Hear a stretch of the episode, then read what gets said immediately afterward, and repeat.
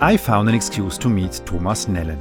Thomas Nellen ist Maskenbildner. Auf seinem Stuhl sitzen Stars wie Nicole Kidman, Jeff Bridges, Jamie Foxx oder Mel Gibson. Der Weg von Thomas nach Hollywood ist ungewöhnlich und inspirierend.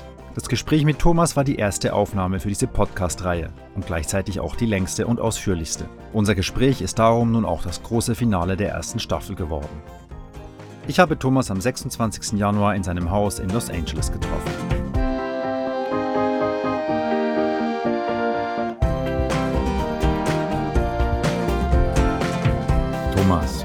Schön, dass du hier bist und dass, oder dass ich bei dir sein darf heute. Ich äh, habe diesen Podcast gestartet, um mit Leuten zu sprechen, die ich im Laufe meiner Film- und Fernsehzeit kennengelernt habe. Du bist sozusagen eine Ausnahme. Wir haben nicht zusammen gearbeitet, aber trotzdem bist du berufsverwandt, branchenverwandt und ich habe dich kennengelernt vor, kannst du dich erinnern?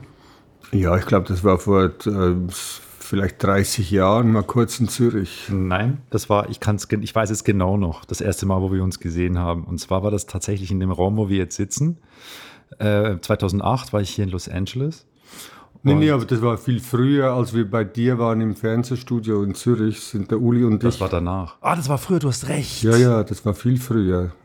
Bist dann haben wir sicher? uns, ja, und dann haben wir uns ganz lange nicht mehr gesehen. Und dann haben wir uns hier gesehen, das war gerade nachdem ich meinen Kurzfilm gemacht habe. Ja, Du hast mir dann noch deine No- Notes gegeben. stimmt. Ja, da kann ich mich gut dran erinnern.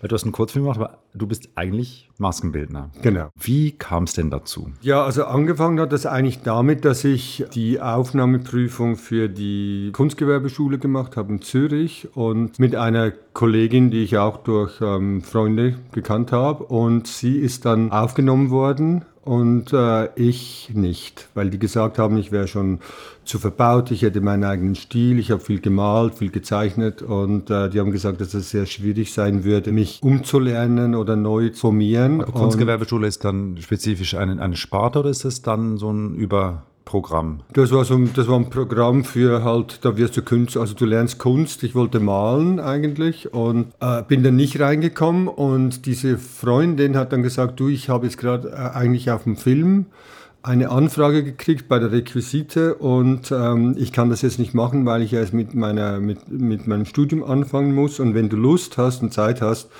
wieso stelle ich dich nicht der Produktion vor? Das war so eine kleine Produktion, das hieß äh, Marignano. Und ähm, Und das war in der Schweiz. das war in der Schweiz mit dem Klaus Knut. Und ich habe dann äh, mich da vorgestellt, dann haben die gesagt, na ja, wir haben also für die Requisite haben wir jetzt jemand, schon jemand anderen gefunden, aber was wir brauchen ist ein Beleuchter und da habe ich gesagt, na ja gut, da würde ich also Licht würde ich ja auch machen. Und dann haben die gesagt, ja, hast du das schon mal gemacht? Und ich, nein, aber ich, da haben die gesagt, ja, hast du irgendwie ein CV, also so ein Resümee, zum, um zu sehen, was du, ob du schon mal mit Film was zu tun gehabt hast oder in, in der Richtung. Und dann habe ich, äh, ich habe früher so Kostüme genäht für, für so Drag Queens und äh, dann, war, dann haben die mir gesagt, ja, das, das sieht alles toll aus und die, die Bilder gefallen auch, aber wir haben das Gefühl, also mit, äh, mit, dem, Elektri mit dem Elektriker, dass ich äh, Electrician, Gaffer, das ist, ähm, wir sehen das eigentlich nicht ganz, aber und dann haben die gesagt, aber was sie wirklich suchen, ist halt ein Maskenbildner. Und dann habe ich gesagt, ja gut, dann mache ich Maske. Und dann, ich wollte einfach auf diesem Projekt dabei sein. Und ähm, dann haben, haben die gesagt, ja, aber hast du denn schon mal Maske gemacht? Und da habe ich gesagt, nein, das habe ich auch noch nie gemacht, aber ich bin lernfähig. Und ähm, ihr habt ja auch noch nie einen Film gemacht. Und dann haben die gesagt, ja, es stimmt eigentlich. Wir Das war ein Erstlingsfilm. das war ein Erstlingsfilm. Dann waren, äh, war der Maskenbildner aus Zürich, der hat mir dann alles gezeigt. Da- Wir haben Tests gemacht, da hab, ich habe dann alles aufgeschrieben, hab mir, durfte mir dann von der Produktion so eine, klei- eine kleine Kiste zusammenstellen mit Pinseln, mit meinen Farben. Und ähm, das war schwarz-weiß, also das war sehr äh, äh, vergebend in dem Sinn. Also das, und das war super und so bin ich da eigentlich so reingefallen und äh, das hat mich dann auch fasziniert, hat mir sehr gut gefallen, weil vorher habe ich ja mal die Schauspielschule in Zürich angefangen, Hast du? Die bei der Schauspielgemeinschaft, ja, und dann Okay. hat man auch so Make-up Make-up-Tests, also wenn man sich selber schminken muss für auf die Bühne. Und Wie lange hast du das gemacht? Das habe ich ungefähr ein Jahr habe ich das gemacht. Und hast, bist du auf der Bühne aufgetreten? Nein, ich war nie auf der Bühne aufgetreten. Aber glaubst du, dass du, weil du das gemacht hast, vielleicht heute oder dann später ein Verständnis für die Befindlichkeiten und Ängste von Schauspielern mitgenommen hast? Glaube ich schon, das hat mir sicher sehr geholfen und auch mein Hintergrund aus dem Gastgewerbe. Ich wollte mal Hotelier werden, weil da ist halt immer der, da hieß es immer, der Gast ist der König und es ist ein Dienstleistungsbetrieb, also so ein Hotel. Und da habe ich, glaube ich, sehr viel gelernt, dass wie beim Film ja auch einerseits ist Maskenbildner ein sehr kreativer Beruf, andererseits auch ist es auch, ich darf es eigentlich gar nicht sagen, aber es ist auch wie ein Dienstleistungsberuf im Sinne von man dient halt äh, den Schauspielern zu oder der Pro Produktion zu, äh, macht das Unmögliche möglich in dem Sinn, dass man halt, äh, also man ist kreativ, man, man hat viel Freiheit im, in seinem Schaffen, aber es braucht halt zwei dazu. Also der Schauspieler, der da schlussendlich auf die Bühne geht, respektive vor die Kamera und da ist mir das eigentlich sehr zugute zu kommen, da, da, da, ich gewusst habe, dass es nicht um mich geht, sondern es geht ums Produkt, schlussendlich um den Film oder um die Schauspieler halt, die das da vor, vor der Kamera. Wovon ich das noch ergänzen würde, weil ich glaube in meiner Beobachtung, dass Maskenbildner auch ähm, Psychologen sind. Weil ich als Regisseur immer eine Nähe suche zum Maskenbildner, weil der im Prinzip oder diejenige mir dann auch spiegeln können, wie ist der Schauspieler heute drauf, hat er gut geschlafen, hat ist irgendwas in seinem Umfeld passiert, was ihn belasten könnte, äh, hat er von der Szene besonders Angst, hat er mit einem anderen Schauspieler ein Problem. Das sind sehr oft nicht eins zu eins Informationen, die ich kriege, aber ein Maskenbildner kann mir schon helfen, einem Schauspieler später zu helfen. Hm. Auf der anderen Seite kriege ich auch die Rückmeldung, dass ähm, der Schauspieler dann oft vom Set kommt am Abend und beim Maskenbildner dann über den Drehtag erzählt und auch dann eine Projektionsfläche hat, wo er vielleicht ein Frust loswerden kann oder was erzählen kann, was nicht gut gelaufen ist. Und ich habe da oft das Gefühl, dass in diesem Maskenwagen wahnsinnig viel Wichtiges passiert, was gar nicht so geschätzt wird oder gar nicht so beachtet wird manchmal von der Filmproduktion. Hm, ja, das glaube ich auch. Also einerseits ist es ja der Fahrer, der morgen früh die Schauspieler vom Hotel abholt. Dann kommt er direkt in die Maske und je nachdem, was es für eine Rolle oder was für ein, eine Szene ansteht, kann es also gut sein, dass jetzt der Schauspieler kommt und sagt, ach, diese, diese Kollegin von mir und der wettert über die her. Und beim ersten oder beim zweiten Film habe ich noch gedacht, wow, ich hatte ja keine Ahnung Ahnung und, und dann hat man vielleicht auch noch eine Meinung und äh, bis ich dann gemerkt habe, eigentlich, die bereiten sich wirklich jetzt schon auf die Szene vor. Also das heißt, indem ich das ihn unterstütze, kann ich also unter Umständen dazu beitragen, dass er sich wohlfühlt in seiner Situation. Also dass es heißt, es ist eine Schauspielerin hat mir mal einen schönen Brief geschrieben und hat sich bedankt bei mir fürs Make-up, aber nicht nur für all die Produkte, die ich ihr gegeben habe, sondern auch für das mentale Make-up was ja eigentlich heißt, dass es auch eben jemandem helfen, in die Rolle zu kommen. Und ähm, das fand ich sehr schön, also dass, dass ich denke, dass ich das mit den Schauspielern teilen kann. So. Also die ganze Vorbereitung, die in einen Drehtag reinläuft, idealerweise läuft ja darauf hin, dass man dem Schauspieler ein möglichst gutes Bett bettet, damit er sich öffnen kann und uns seine Emotionen irgendwie auf den Tisch legt. Und wenn der Raum stimmt für die Figur, den er, die er sich da vorbereitet hat, wenn das stimmt und wenn dann das Kostüm stimmt und wenn die Stimmung am Set äh, stimmt und wenn eben dieser ganze Weg in diesen Moment, wo der dann auf Klappe und auf Bitte seine Sache da machen muss und die Marke treffen muss, bin mir ganz eben, das fängt, wie du sagst, wahrscheinlich beim Fahrer an. Und das unterschätzt man immer, glaube ich. Zurück zu deinen Anfängen. Du hast dann äh, zwei Filme gemacht. War das schon bezahlt oder ist das noch ähm, Arbeit gewesen? Nee, also den ersten Film, da habe ich, glaube ich, 350 Franken gekriegt für mein Kit, also mhm. für, meine, für mein Kistchen. Also Materialkosten sozusagen. Materialkosten, genau. Und dann wurde ich auf diesem Dreh, wurde ich dann angefragt für eine Serie. Und das hieß In beste Gesellschaft. Das war eine französische Koproduktion. Und da war auch der Chefmaskenbildner, das war ein Italiener und bei dem habe ich dann wieder unheimlich viel gelernt, weil ich bei, bei, zu dem Zeitpunkt gemerkt habe, das ist genau mein Ding, also das gefällt mir, da kann ich äh, produzieren, ich kann herstellen zu Hause, also Sachen wie Wunden oder halt äh, Haarteile. Und äh, ich muss nicht selber dastehen, sondern ich kann da hinter der Bühne stehen und also respektive hinter dem Monitor jetzt beim Film und kann mir das angucken und ich kann mir sagen, hey, das funktioniert, das, das äh, habe ich super hingekriegt oder ich konnte mir da so meinen Teil abschneiden vom, vom Erfolg, der, was da passiert vor der Kamera. Aber jetzt Haarteile und Wunden und hast du das dir selber beigebracht oder Tests das, gemacht? Das habe ich mir dann viel selber beigebracht. Ich habe dann gelernt, wie man zuerst mal, wie man knüpft. Ich habe dann gelernt, wie man eine Montur macht. Ich habe gelernt.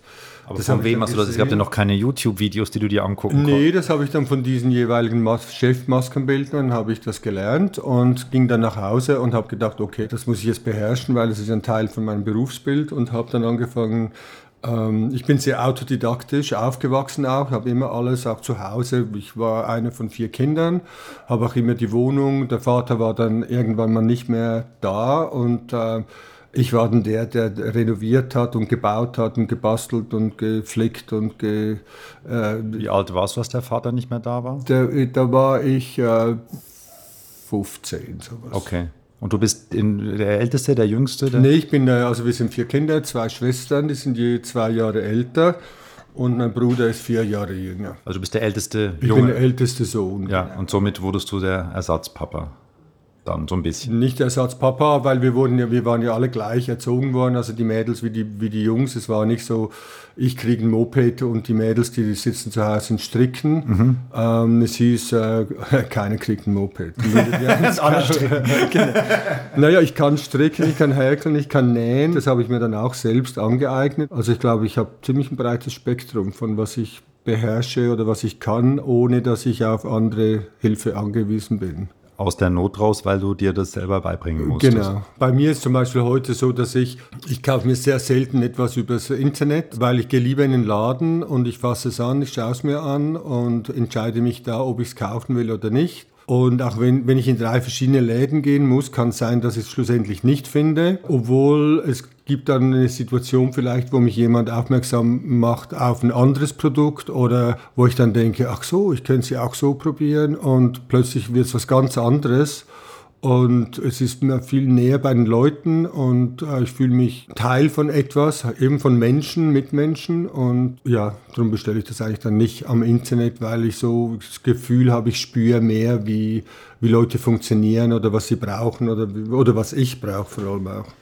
Also dann hast du das mit Hilfe von den Leuten da oder selber ähm, dir beigebracht. Wie alt warst du zu dem Zeitpunkt? 22. Und dann äh, äh, hast du diese Serie gemacht und danach, wie ging es dann weiter? Dann, also dann stieg mal diese Maskenbildner, stieg dann bei dieser Serie aus und ich wurde dann gleichsam der Chefmaskenbildner.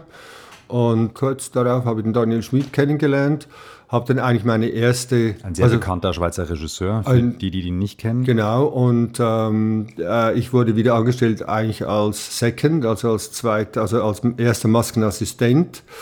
Und der, der Chefmaskenbildner, also ich, das heißt, eigentlich wurde ich angestellt als Chefmaskenbildner, da hat aber dann der Kameramann hatte einen Maskenbildner vorgeschlagen, den sie nicht finden konnten, weil der, also der ist in Italien oder der, der hat da gelebt und Schlussendlich ist er aber aufgetaucht und wir waren dann in Graubünden irgendwo und haben diese Tests gemacht und dann kam der, der Daniel und hat gesagt, du, also, du musst das übernehmen, weil das, das geht überhaupt nicht. Das ist ein, äh, das war so ein historischer Film und da sahen die Leute sahen alle aus wie Cleopatra und mit, äh, mit, so, mit so diesen Fischaugen, also mit so einem Eyeliner und mit äh, dicken Wimpern. Und, Welcher äh, Film war das?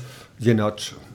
Also das war zwar eigentlich, ich fand das sah super aus, es war aber halt überhaupt nicht historisch und mit, mit grünem und blauem Lidschatten und, und all das. Und ähm, habe dann eigentlich übernommen und wurde dann eigentlich der Chefmaskenbildner.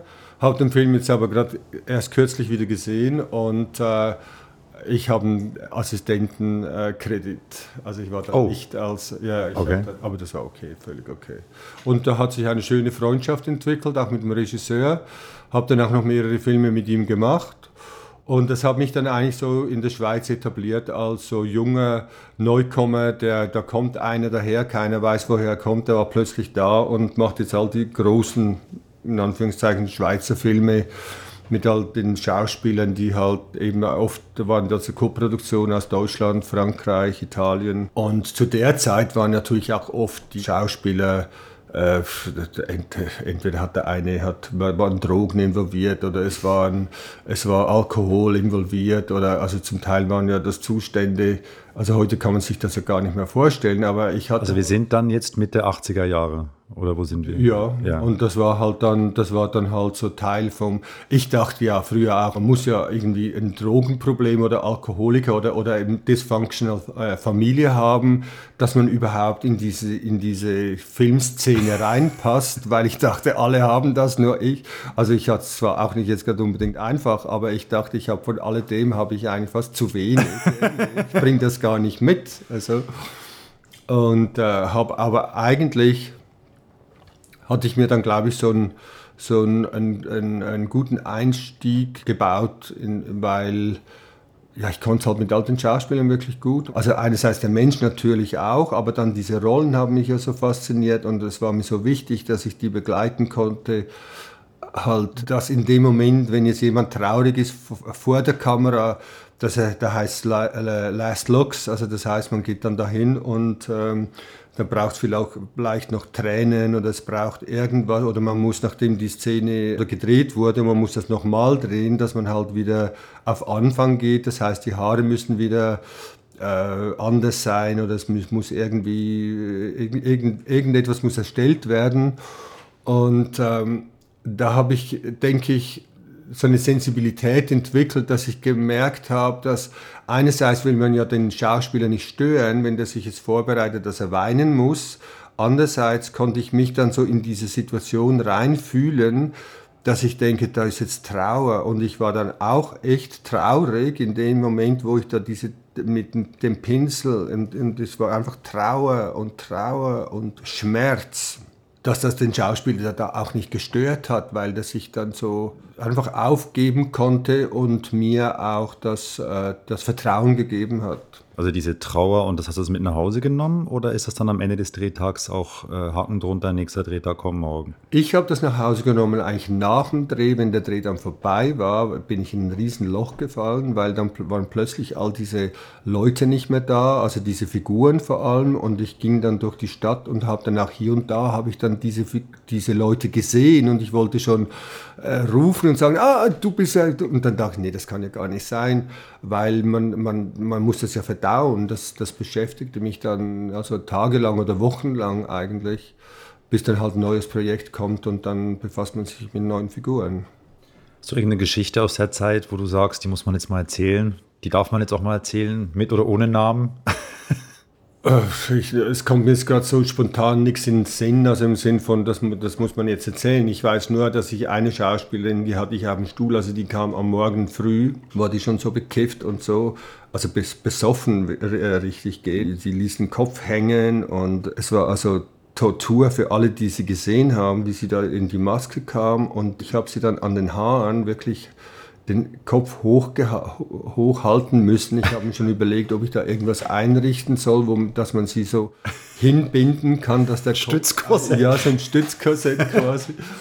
Und, äh, und so habe ich sie dann geschminkt und wenn sie dann am Set war, dann hieß es Kamera, also Ton ab, Kamera ab, Action, Aktion und dann hat die die Szene gespielt. Also es war ein Traum, es war göttlich. Und in dem Moment, wo dann der Regieassistent gesagt hat, Cut, dann fiel die wieder in sich zusammen und war einfach wirklich nur noch ein Haufen Elend, der da saß. Und das fand ich so faszinierend. Also das, diese Energie, die da war. Wie ist denn das in deinem Beruf als Maskenbildner, wenn du, die, wenn du eine Vorbereitung machst?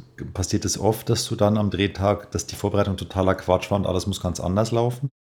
Ja, also ich habe ich hab oft das Gefühl, ich mache mir nicht so viele Gedanken, aber ich mache mir oft Gedanken, die so richtig profound, also so richtig so, weil es mir halt wirklich bei den Schauspielern um die Figuren geht und dass diese Figuren ja Tiefe haben und die ein Leben haben und da kommt es halt wirklich auf jeden Lippenstift, auf jede Nagellackfarbe, auf alles kommt es da drauf an, weil alles hat eine andere Aussage, ob die jetzt rosa Lippen hat oder nur ein Lippenbalm oder so eine äh, Pomade oder irgendwas oder gar nichts, sagt was ganz anderes aus. Und unterbewusst nimmt ja dann der, der Zuschauer, nimmt ja das wahr und der lernt diese Person ja so kennen und die Person kommt dann entweder sympathisch oder unsympathisch rüber und also ich mache mir da sehr viele Gedanken bei jeder Figur, ob, das, ob das jetzt der Hauptdarsteller ist oder ob die die, die Kassiererin oder wer auch immer. Also mir ist es wichtig, dass jeder, der auf dem Stuhl sitzt bei mir, dass der das gleiche Treatment kriegt eigentlich, dass der in dem Moment, wo er da sitzt, genauso wichtig ist wie der, der nur einen Satz hat oder der nur gerade mal durchs Bild rennt.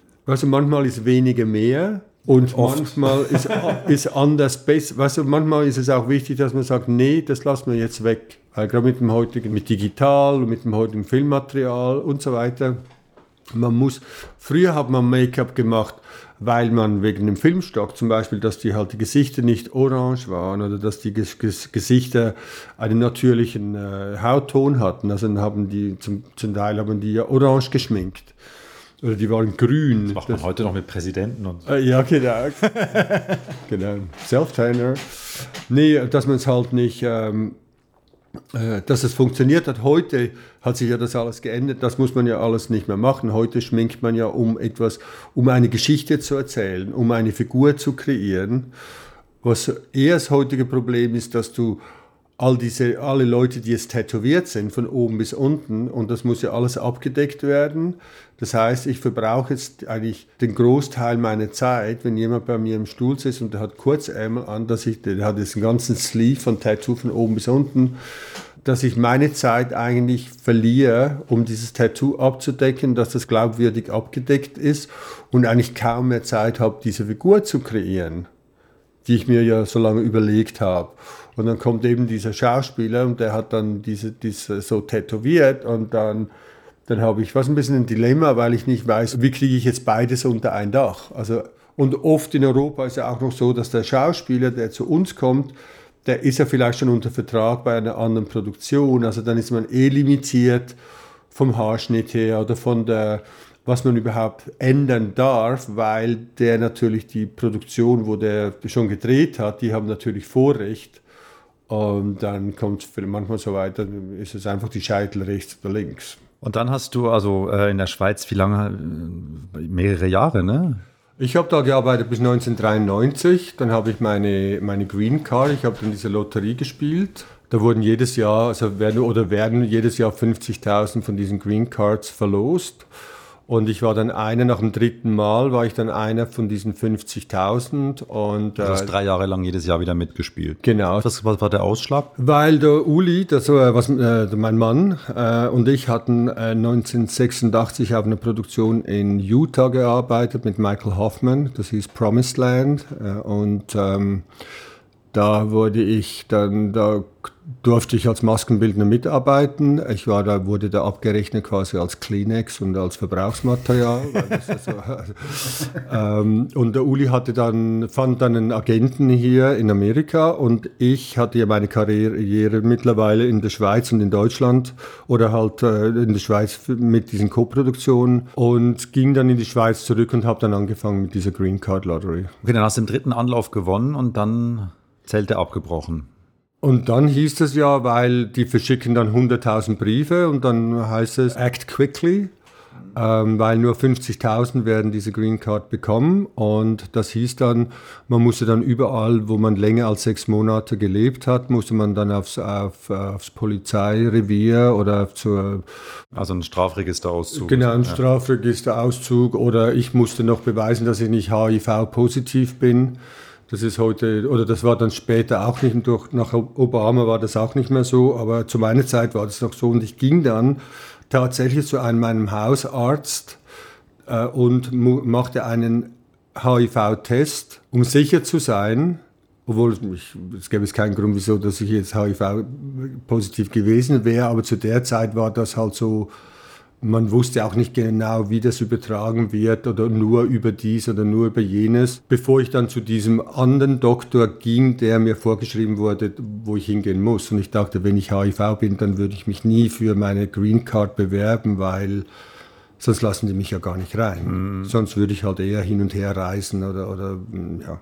Aber ich hatte dann, äh, ich war dann äh, negativ und äh, somit war mir die Grenze offen oder für meine Einreise dann garantiert für, für Amerika. Ich musste dann auch ein Bankkonto wollten die sehen und also dass man Geld hat, dass man nicht hierher kommt und halt gleich im Staat auf dem Portemonnaie sitzt oder am Geldbeutel, sondern dass man halt auch eine Job-Offer hat. Also Und von Promised Land her, von diesem ersten Film 1986, habe ich auch Leute kennengelernt hier, also auch Produzenten, die mir dann einen Brief geschrieben haben wo die gesagt haben, wegen meiner Fähigkeiten und ähm, würden sie mich natürlich sofort anstellen, wenn ich. Also innerhalb von drei Jahren bist du von, äh, ich habe noch nie Maskenbild gemacht, wollte eigentlich was anderes werden, bei Promised Land gelandet. Und dann, wann hast du denn, denn sozusagen, also das war dann äh, durch Uli oder durch, diese, durch die Tatsache, dass Uli den Film gemacht hat? Ich kam dann zu dieser Produktion wegen Uli, genau. Du hast 83 angefangen, 86 habt ihr diesen Promised Land gemacht und dann fingst du an, die Lotterie zu machen. Genau. Ja, okay, verstehe. Ja. Und dann 1993 bin ich dann ausgewandert und man muss ja dann, äh, man kriegt die, diese Green Card nicht einfach in der Post zugestellt, man muss sich da ja eben bei der Polizei äh, melden, beim Kanton, beim, im Heimatort und, und so weiter. Also das ist so eine Reise durch die Schweiz, dann, bis man all diese Papiere zusammenkriegt. Und, äh, Was ist dein Heimatort? Mein Heimatort ist jetzt neuerdings ist das Bitch. Bitch? Bitch. ja, Im Wallis früher war es, im Wallis früher okay. war es eben Riet Mörl und ich habe jetzt gerade meinen Pass erneuert, also vor, vor vielleicht so vier Jahren, drei, vier Jahren. Und äh, weil es unser Konsulat, das ja nicht mehr hier in Los Angeles ist, ähm, sondern in äh, San Francisco, sind ja alle Schweizer, gingen dann aufs Konsulat und ich habe die Papiere ausgefüllt und äh, habe dann das alles abgeschrieben aus meinem Pass. Und mein Heimatort war Riet Mörel im Oberwallis. Und ich kriegte immer wieder diesen, dieses Papier zurückgeschickt mit dem Vermerk, dass da fehlerhafte Informationen drauf sind. Und bis ich die dann angerufen habe und gesagt, also ich weiß vom besten Willen nicht, was hier falsch sein könnte. Und da haben sie gesagt, ja, ich hätte da geschrieben, ich komme aus Riedmöll. Mein Heimatort wäre Riedmöll im Oberwallis, aber den gibt es gar nicht. Und dann war ich natürlich, äh, das war wie wenn man einer den, den Boden unter den Füßen weggezogen hat. Ich war heimatlos, ich wusste nicht mehr, wo ich herkomme, wer, wer bin ich überhaupt. Und äh, da haben sie gesagt, nee, das, dieser kleine Ort, diese Ortschaft hat fusioniert mit der größeren Gemeinde und das ist Bitch. Ich muss dir ganz ehrlich sagen, ich weiß bis heute nicht, warum wir in der Schweiz einen Heimatsort brauchen. Also wo das herkommt. Weil in Deutschland hast du, bist du gemeldet an einem Ort, wo du wohnst und du hast einen Geburtsort. Aber was ist der Vorteil, dass du jetzt, was, was heißt das für dich jetzt, ähm, dass du in Bitch, dass das sein Heimatort ist? Das heißt, wenn ähm, jetzt. Also früher war das so, wenn ich jetzt, äh, wenn ich jetzt, wenn es alles irgendwie äh, nicht geklappt hätte, ich wäre ich wär jetzt ein Sozialfall geworden, hätte äh, keine wüsste mehr, wohin mit mir, dann glaube ich, hätten die mich nach Bitch gebracht und da hätten die auf mich, die hätten mich dann die hätten sich meine annehmen müssen, um mich wieder auf die Beine zu kriegen. Und dann wahrscheinlich hätte ich dann das äh, über die Jahre zurückzahlen müssen, glaube ich. So ist das. Wo ist Thomas? Ja, Bitch. Bitch. Ja, ja, genau. genau so. Also, dann bist du hergekommen, das war dann 93. Wann, wann seid ihr zusammengekommen? Ihr seid dann schon zusammen gewesen, du und Uli. Ja, ja, wir haben uns 1981 kennengelernt. Als du zum ersten Mal Maskenbildner warst? Vorher. Vorher, okay. Ich habe ein Jahr in England gelebt und äh, bin dann mit meinem Freund in die Schweiz äh, zurückgekommen und äh, wir versuchten, dass er, äh, der Jared hieß er, dass er einen, eine Anstellung findet in der Schweiz und die Schweiz zu der Zeit waren halt so, dass er ja die Engländer, du kennst sie ja, du weißt ja, wie sie sind, die können nicht arbeiten und die sind ja alle faul und und das ging uns so. Ähm, das sagt die Schweiz übrigens über jedes Land. Ja, okay. nee, aber es war dann so, es war so ein bisschen deprimierend und dann haben wir gesagt, du, hey, komm, also hier wollen wir ja eh nicht sein, komm, wir wandern jetzt aus, wir gehen nach Australien. Und dann, ähm, da musste ich aber noch in die, in die RS, also in die Rekrutenschule? In die Rekrutenschule, genau. Und ich habe immer noch meine Mutter im Verdacht, die, die, das Telefonat gemacht hat, weil die sagen, ich dürfte nicht ausreisen, bevor ich diese Rekrutenschule gemacht habe, haben das gemacht und bin dann ein Jahr nach Australien. Ja, und dann kam ich zurück, um mein Visum zu erneuern, um wieder, wieder nach Australien zu gehen. Ich dachte da, mir gefällt es da, ich möchte Australier werden. Und dann kam ich zurück und habe dann ähm, habe dann in einer Bar so Gerantenablösung gemacht, also das heißt für den Betriebsleiter, die, wenn der frei hatte, habe ich diese ähm, Position übernommen und habe dann den Uli kennengelernt und ja, und dann blieb ich dann halt in der Schweiz. Und Jared ist immer noch in Australien. Und Jared ist in Australien, da haben wir aber, aber immer noch Kontakt. Also ich bin dann fünf Jahre später, bin ich dann mal dahin hingef ich habe dann geträumt, äh, dass es ihm nicht gut geht und habe auch gedacht, das war irgendwie, haben wir das gar nie ab, wirklich abgeschlossen. Es hat sich dann irgendwie einfach so verlaufen und ich, ich war dann überzeugt, dass ich da hingehen muss, flo, flog dann nach Australien und äh, wusste aber nicht mehr, wo er wohnt, wo er, wir hatten den Kontakt ja verloren und da habe ich mir gedacht, ist es jetzt besser, wenn ich mich da an eine Straßenecke stelle, so in der Stadt und warte, bis er dann eines Tages da vorbeikommt oder soll ich jetzt einfach durch die Stadt ähm, jeden Tag ein anderes Quartier ab, abgehen oder jemanden suchen, an den ich mich erinnere? Telefonbuch gab es doch damals. Das war wie keine Option. Ich habe dann aber jemanden gesehen, auf das ich war zwei Tage da, da habe ich jemanden gesehen, da wo ich wusste, ah, ich kann mich an den erinnern. Irgendwie hat der jemanden gekannt, den ich auch gekannt habe. Und dann hat er gesagt, ja, der Jared arbeitet bei der Post und der hat seine PO Box Adresse da und da. Und da bin ich da zu dieser PO-Box-Adresse hin. Ich war da eben so äh, 24 oder sowas. Und habe dann da gewartet und habe dann, also ein paar Stunden später kam er tatsächlich da, dahin, hey, what are you doing? Oder was machst denn du hier? Und äh, das war toll und es ging ihm aber super. Und, aber für uns oder für mich war es gut, weil mit, äh, das hat ja auch mit Closure zu tun, also etwas abschließen sich in die Augen schauen können und sagen, du, ähm, es, hat sich, es hat einfach nicht sein sollen, es hat sich was anderes ergeben. Ich habe wirklich äh, äh, meinen Mann kennengelernt und, äh, und das, war dann auch, das war auch ganz toll, da zu sein, äh, diese Zeit in Australien zu verbringen und dann das abgeschlossen zu haben, dann wie, wie frisch in die Schweiz zu fahren und ja. Also dann habt ihr sozusagen schon 93, zwölf Jahre seid ihr ja schon dann mhm. zusammen den Weg gegangen. Ähm, äh, Uli hat dann nach Promised Land wahrscheinlich direkt schneller hier gearbeitet noch, oder? Der Uli hat nur hier gearbeitet okay. eigentlich. Dann bist du gependelt oder warst Dann bin ich immer hin und her gependelt. Ich habe dann in der Schweiz Produktion gemacht, habe dann versucht, mich hier zu etablieren, also bevor ich meine Green Card hatte und als ich die dann hatte, also 93, wo ich dann ausgewandert bin, dann war ich hier und habe halt versucht mit No Budget, Low Budget, äh, No Money Upfront, äh, so Produktion, wo man halt äh, irgendwie für, für die Liebe des, fürs, ähm, für den Film arbeitet und hofft, dass man dann irgendwie jemanden kennenlernt, die einem weiterhelfen können. Gab es mal einen Moment, wo du sagst, das war sozusagen der Wendepunkt, da, danach ist es losgegangen? Ja, ich habe dann einen Film, ich habe dann den, ähm, äh, auf einem Film gearbeitet, der hieß The 13th Floor und das hat äh, Josef Rusnak, hat, das, hat da Regie geführt. Deutscher, der in Berlin lebt, glaube ich, jetzt, jetzt in Berlin lebt. Und äh, Roland Emmerich war der Produzent. Und ähm, das war eine Non-Union-Produktion. Das hieß, als der Film, als die erste Klappe fiel, als wir den Film angefangen haben zu drehen, ist der Film dann Union geworden. Das heißt also, ich wurde in dem Moment, wo die erste Klappe fiel, wurde ich ein Union-Mitglied. Musste dann aber meine Tests machen, habe mich dann bei der Union gemeldet und habe gesagt, ich möchte meinen Test machen. Als Chefmaskenbildner musste man das der, zu der Zeit noch, äh, dass man ein Team führen kann, also nicht als Second oder als Assistent arbeitet, sondern dass man halt der Chef ist. Und weil ich ja eigentlich auch der Großteil meines Filmschaffens als Chef gearbeitet habe und eigentlich diese Assistentenrolle gar nicht so kannte, äh, habe ich dann das einfach gerade schon in dem Moment, wo das passiert, ähm, wo, wo, der Film anfing, habe ich mich da gemeldet. Und die haben mir dann gesagt, na ja, aber Moment, Moment, Moment mal, also du hast ja eine Green Card und die, äh, da habe ich gesagt, ja, aber das, ich bin hier legal und ich darf hier arbeiten. Und die haben dann gesagt, ja, aber die verfällt ja dann irgendwann mal wieder nach fünf Jahren und dann musst du ja dann wieder gehen. Aha, okay. Und dann habe ich gesagt, nee, also wenn die dann verfällt, dann, dann werde ich mich um eine neue, neue Green Card äh, kümmern. Und dann haben die mir gesagt, boy, aren't we getting liberal in this country.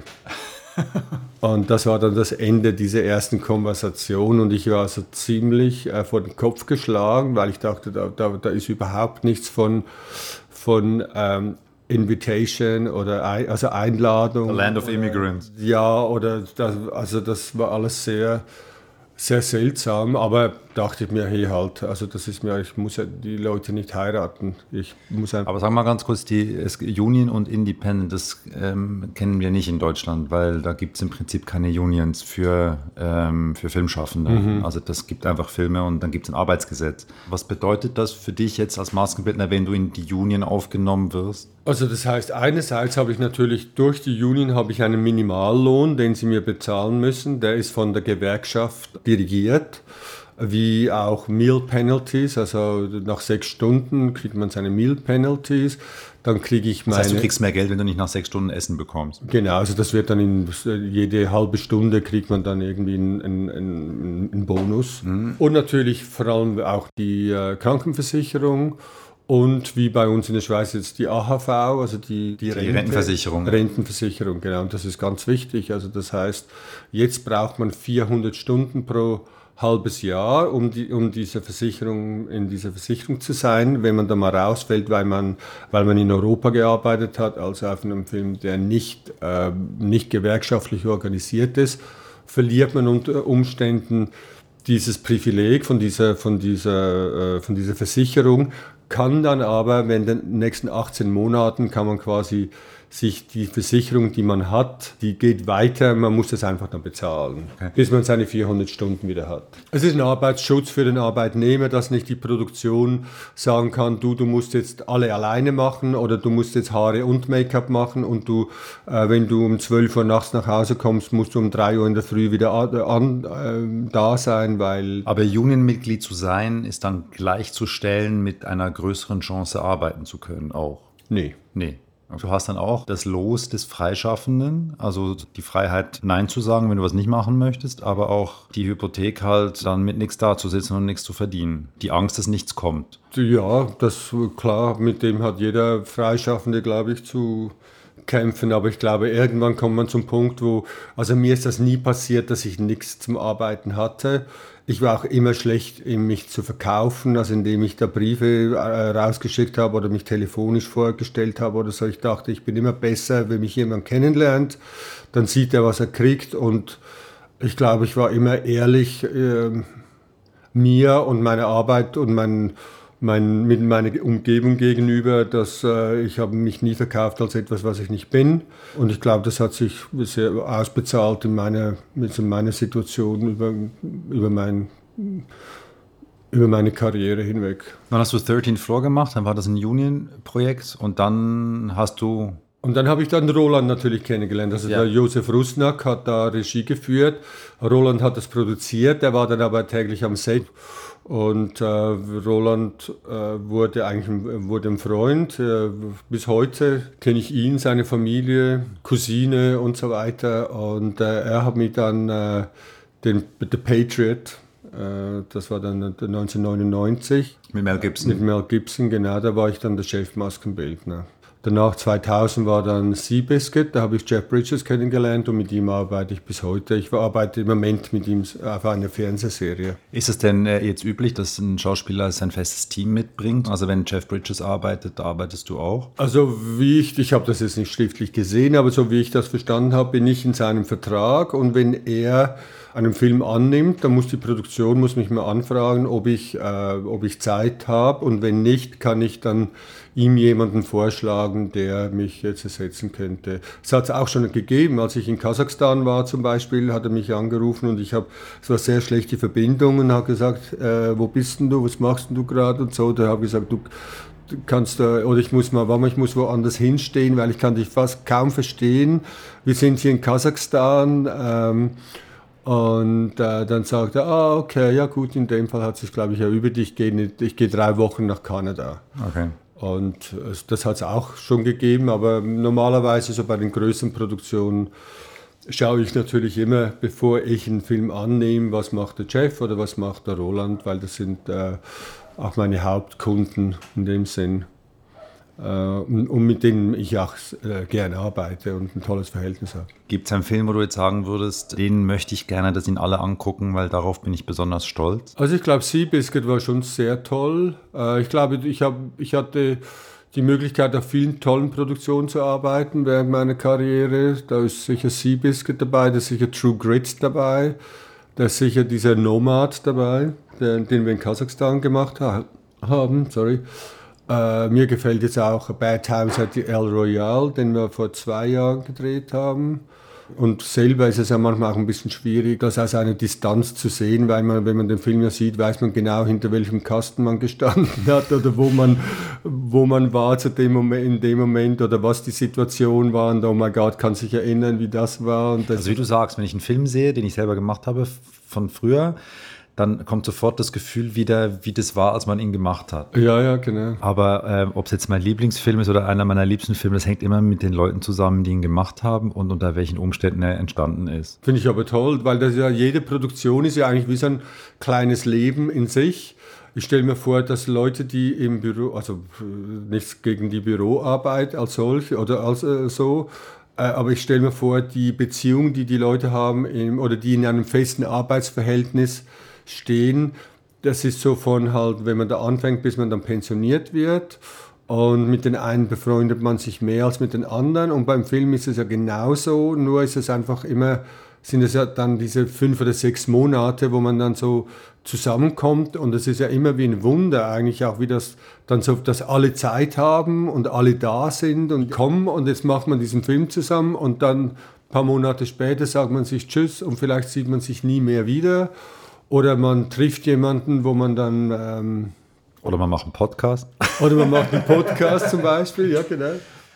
Ja, aber das ist schon so, ich finde das auch immer wieder ein extremes Erlebnis, weil man, also ich hab, bin ja gelernter Bürokaufmann, das ist mein Beruf, mhm. bin Buchhalter. Siehst du, wusste ich nicht. Siehst du?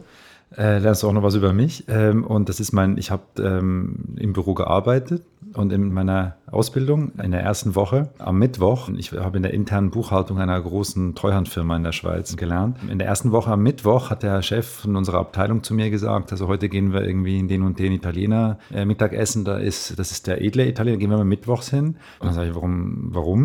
Und dann hat er zu mir gesagt, naja, weil wir feiern die Wochenteilung weil ab jetzt sind wir näher am Wochenende. Also Bergfest quasi. Also Bergfest sozusagen. Und die, aber so, es hatte so was Negatives. Ne? Ich weiß es noch genau, wie ich da saß und mir diese Leute anguckte und dachte, muss ich jetzt 40 Jahre lang immer am Mittwoch die Wochenteilung feiern? Das kann nicht mein Leben sein. Und ich finde dann eben auch bei einem Film immer, ich freue mich immer auf den ersten Arbeitstag und auf den ersten Drehtag, wenn man so ganz viele neue Leute trifft, weil das sowas hat wie erster Schultag und alles, oder viel, also klar kennt man zum Teil dann die Leute auch schon, aber es hat trotzdem was Unbelastetes. Also man hat immer wie einen Neuanfang mit, mit einer Gruppe Menschen, die irgendwie gleichgesinnt sind, die das gleiche Ziel haben, die irgendwie, äh, ich finde auch, du findest nirgends so viele Leute ähm, auf einem Haufen mit so viel Enthusiasmus und Begeisterung für eine Sache wie beim Film. Und dann aber finde ich auch immer den Trennungsschmerz ganz furchtbar am Ende. Äh, also das ist dann immer auch etwas, wo ich so schade finde, äh, wenn du dann eben nach drei, vier Monaten die Leute wieder verlässt. Aber das Tolle ist doch eigentlich, weil wenn es ein guter Dreh war, dann kann man sagen, du, es ist jetzt richtig schade, dass es jetzt sind ja. diese vier Monate schon vorbei. Und wenn es jetzt nicht so ein gelungener Dreh ist oder wo, es schwierig war oder was auch immer die, die Situation war, kann man sagen, okay, okay, äh, diese vier Monate, äh, das stehe ich jetzt durch. Jetzt noch abschlussfest und dann genau. trinke ich so viel, dass ich mich nicht mehr an den Dreh genau. erinnere. Genau. Und, und, das, und was auch noch ist, glaube ich, sehr wichtig im Unterschied zum, äh, zum Festangestelltenverhältnis, ist, dass wenn man festangestellt ist, hat man ja die nächsten 30 Jahre Zeit, um sich dem Mitarbeiter anzunähern, also mal rauszufinden, wer ist mein Freund und äh, man muss sich das so beweisen über die Jahre. Und beim Film ist es doch so, dass man sich, man sagt, grundsätzlich sind wir alle, äh, nicht alles jetzt Freunde, aber grundsätzlich, wir können alle zusammen. Und wenn das nicht geht, dann musst du mir das beweisen. Also es ist eigentlich genau, genau umgekehrt. Du kannst mir das beweisen, wenn du willst, aber du musst es mir beweisen, weil ich nehme jetzt an, wenn ich hier bin und du hier bist, hat das ja einen Grund, nämlich der Produzent oder der Regisseur oder der Schauspieler hat dich empfohlen oder hat dich hierher geholt. Also das heißt, wir sind eigentlich in einer ähnlichen Situation. Ja, und dann kommt, glaube ich, noch dazu, dass äh, man schon sagen darf, glaube ich, dass Filme machen ja schon auch etwas ist, äh, was man sich aussucht und wo man auch hart dafür arbeitet, dass man überhaupt dahin kommt, das machen zu dürfen. Es hat ja auch immer viel zu tun mit, also gerade wenn man davon leben will, ne, hat das ja viel zu tun mit Selbstdisziplin und, und, und da geht ein wahnsinniger Eff, ähm, Effort rein, damit du auch dann eben davon, also eine professionelle Karriere, die überhaupt aufbauen kannst. Äh, gerade am Set ähm, äh, empfinde ich das schon so, dass du fast ausschließlich auf Leute triffst, die wollen, die Lust haben und die, die mit dir in einem Boot sitzen und, und man dann zusammen sowas rockt irgendwie. Glaube ich auch, weil die anderen, die das nicht wollen, die springen früher oder später auch ab. Oder die einen sagen, du, ich habe jetzt eine Familie, sie verheiraten, haben Kinder. Ich muss, eine, ich muss mich fest anstellen lassen, weil ich muss einfach wissen, dass jeden Monat äh, so und so viel Geld reinkommt, weil ich eine Miete bezahlen muss, die Schule, die Ausbildung und so weiter. Und also ich habe jetzt kein, oder wir haben keine Kinder. Also in dem, in dem Moment ist das schon mal viel einfacher eigentlich. Also meine Durststrecke ist viel länger als ein Familienvater, der jetzt drei Kinder zu ernähren hat. Ähm, und dann eben auch diese Ungewissenheit. Also ich, ich kenne also jetzt nicht viele Leute, aber ich kenne doch ein paar Leute, die ähm, die gesagt haben, du, ich, ich, ich kann das nicht, dieses ewige nicht wissen, was, was ist morgen. Also ich glaube auch das Schwierigste an unserem Beruf ist ja eben, wenn es nicht läuft, damit umzugehen und das auszuhalten. Äh, ist, oft haben äh, Filmleute den Ruf oder auch Schauspieler den Ruf, ja, das ist ein Arschloch und der benimmt sich wieder das Hinterletzte und so. Und klar gibt es das. Aber die Mehrheit der Leute, die ich getroffen habe, sind total angenehme Leute. Absolut. Ich meine, ich habe die tollsten Leute habe ich kennengelernt auf dem, auf dem, während dem Drehen. Und auch wenn man, ich, ich habe jetzt, ich wohne jetzt eben hier seit 1993, ich habe jetzt zwei, seitdem zwei Filme gemacht hier in Los Angeles. Alle, alle meine Filme, auf denen ich gearbeitet habe, die waren irgendwo auf Location.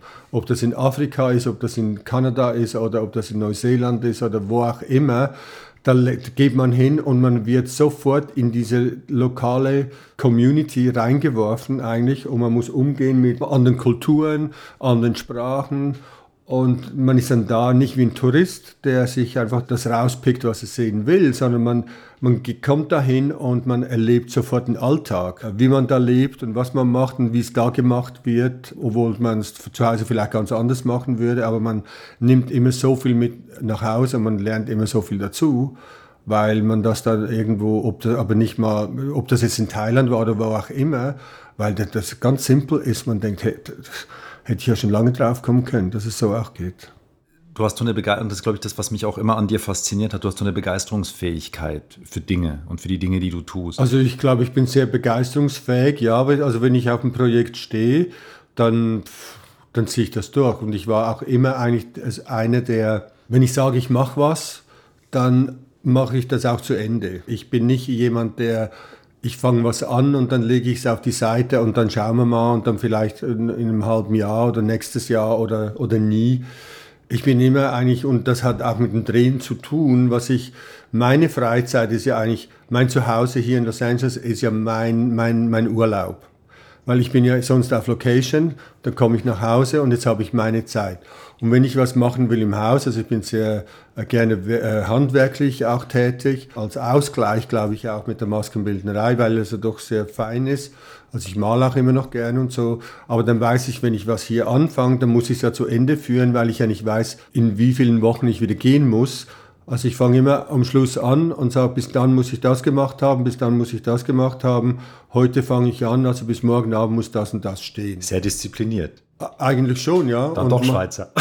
Ja, in dem Sinn schon. Ja, glaube ich schon. Ja. Aber ich glaube, das kommt mir eigentlich in meinem Beruf sehr zu, äh, hilft mir sehr. Vermisst du die Schweiz? Ich vermisse die Schweiz eigentlich sehr und, zwar, und auch immer mehr, muss ich sagen. Ah, echt? Früher war mir das eigentlich so ein bisschen nicht wurscht, aber ich habe auch mir nie Gedanken darüber gemacht, vermisst mich jetzt jemand in der Schweiz, kümmert sich jemand, interessiert das jemand? Ich habe einfach jetzt diese Green Card gewonnen und habe das ja eigentlich wegen, auch mit Uli zusammen haben wir gesagt, komm, das probieren wir jetzt, da gehen wir hin. Was hat das für deine Familie bedeutet, dass du nach Amerika gegangen bist? Also bei meiner Mutter war es so, dass sie gemeint hat, du, dann bist, du bist, da, dann bist du so weit weg.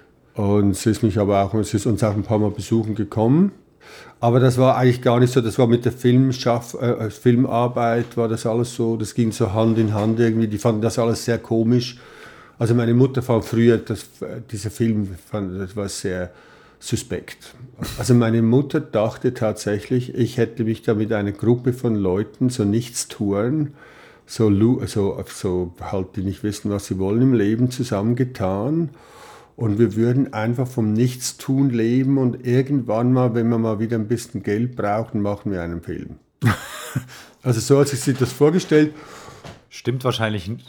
Bis dann, bis dann, bis dann zuerst einmal, als wir dann ins Kino gingen, und dann kam der Nachspann und dann stand dann mein Name, stand dann groß da und dann hat sie sich natürlich dann schon sehr gefreut und hat sich danach natürlich auch über die, über die Jahre dann das ganze, die ganze Idee hat sich dann geändert, aber das hat ziemlich gedauert. Also das, das, das war halt so diese Künstler und das ist doch nichts so Anständiges und das ist auch so ungesund und ihr nehmt sicher alle Drogen und, äh, und so.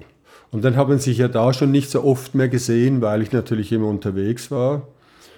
Und damit mit nach Amerika gehen, war das eigentlich nur noch eine Erweiterung des, vom gleichen. Äh und ist es schwierig jetzt für dich heute, dass die so weit weg sind? Also für mich ist jetzt eigentlich das Schwierigste, meine Mutter ist 86 geworden und hat äh, Alzheimer's und ist jetzt auf äh, Hilfe um die Uhr eigentlich angewiesen. Und ich habe jetzt im letzten Sommer war ich da, jetzt über Weihnachten war ich wieder da habe aber in die, innerhalb von diesen sechs Monaten so ein, ein großer Unterschied gesehen, also wie meine Mutter sich äh, halt, also wirklich äh, die Gesundheit sich so verschlechtert hat. Und äh, ich habe eine, noch eine Schwester, die hat, auch, die hat auch Demenz, ist voll dement. Und ähm, dann habe ich noch einen Bruder und eben meine, meine, meine andere Schwester. Und dann ist es einfach wahnsinnig, weil dann denkst du, wir waren eine Familie von sechs Leuten äh, und wir hatten einfach, da war viel hin und her, rege, reger Betrieb.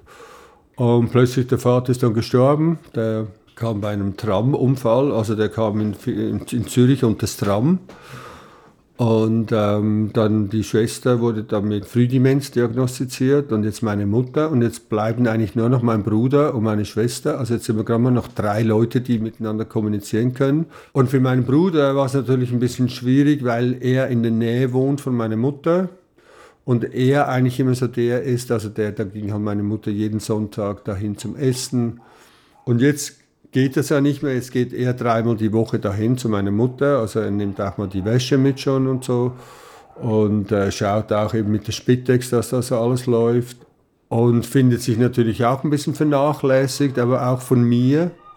Ich habe das Gefühl, es ist ein bisschen resentful, dass ich halt nicht da in der Schweiz bin, um mich da mehr beteiligen zu können ich konnte ihm einfach versichern, dass ich mir, als ich gegangen bin 1993, mir nicht überlegt habe, wie das sein wird in 2020, wenn dann die Mutter äh, mit Alzheimer's da auf ihrem Sofa sitzt und nur noch Fernsehen guckt und das Telefon nicht mehr ant, äh, nicht antwortet.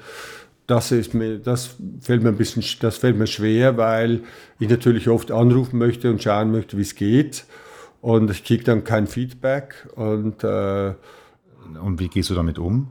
Also ich habe eine ähnliche Situation, anders. Deshalb bei Demenz und Alzheimer ist es immer ähnlich, aber anders. Ja. Ähm, äh, ich dachte, ich mache jetzt meine Serie fertig. Wir gehen in, Mitte März gehen wir nach Marokko für zwei Monate. Und wenn das weitergeht, dann wäre das erst wieder im November. Und somit hätte ich also Zeit, äh, mich äh, da mehr in der Schweiz aufzuhalten. Also das habe ich mir so für dieses Jahr vorgenommen, dass ich noch so viel Zeit wie möglich mit, eigentlich mit meiner Mutter verbringen möchte, solange sie mich noch kennt. Und ja.